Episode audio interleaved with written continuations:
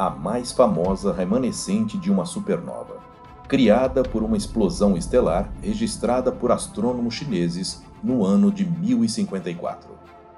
Ela é a nebulosa de Caranguejo.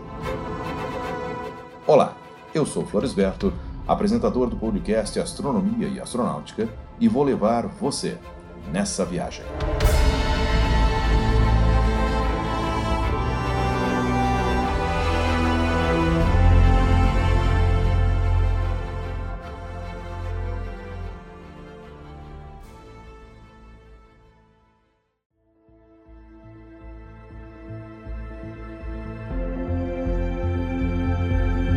A nebulosa de Caranguejo, localizada na constelação de Touro e registrada como M1 no catálogo Messier ou NGC 1952, possui uma estrela de nêutrons em seu centro, que é um núcleo atômico com 28 a 30 km de diâmetro e que gira 30 vezes por segundo.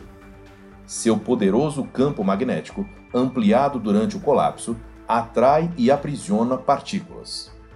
Os pulsos periódicos de radiação emitidos abrangem quase todo o espectro eletromagnético.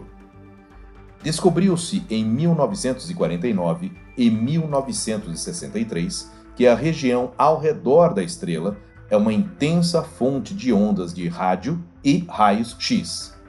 Se a Terra se encontrar com um feixe emitido por esse fenômeno cósmico, nós o veremos lampejar a cada rotação. Por isso, ele é chamado de pulsar. Os pulsares são mais precisos que o mais preciso dos relógios comuns.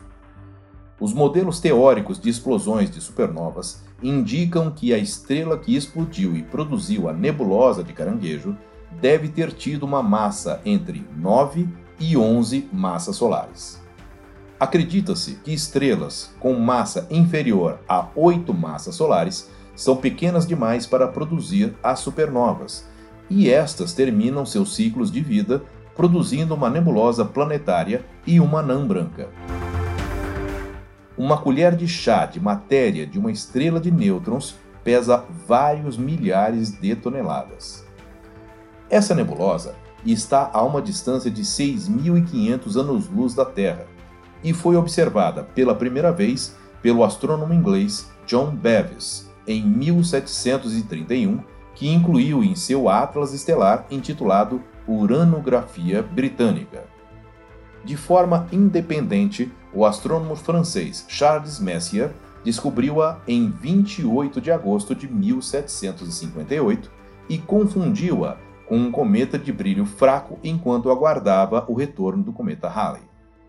Após confirmar que o objeto não possuía movimento próprio, ele a registrou como a primeira entrada de seu famoso catálogo. Aliás, foi essa descoberta que o impulsionou a catalogar novos objetos do céu profundo, justamente para evitar novos enganos. Considerando a luz visível, a nebulosa de Caranguejo é composta de uma massa oval de filamentos com diâmetro angular de 6 por 4 minutos de arco. A título de comparação, a lua cheia tem 30 minutos de arco de diâmetro. Sua magnitude é de 8,4 e, portanto, não é visível a olho nu. Com um telescópio pequeno, aparece com um pálido fulgor elíptico sete vezes maior que o disco de Júpiter. Só com aberturas grandes se veem os detalhes que levaram a nebulosa a receber esse nome. Os filamentos observados na nebulosa consistem basicamente de hélio e hidrogênio. Os astrônomos estimam que esses gases estão se expandindo a uma velocidade de 1.500 km por segundo. A nebulosa de Caranguejo recebeu esse nome devido a um esboço feito pelo astrônomo irlandês William Parsons, o Conde de Rosse, em 1844, pois, segundo ele, os filamentos de gás da nebulosa pareciam com as patas de um caranguejo. Eu sou Floresberto, produzi e apresentei este podcast Astronomia e Astronáutica. Até a próxima viagem.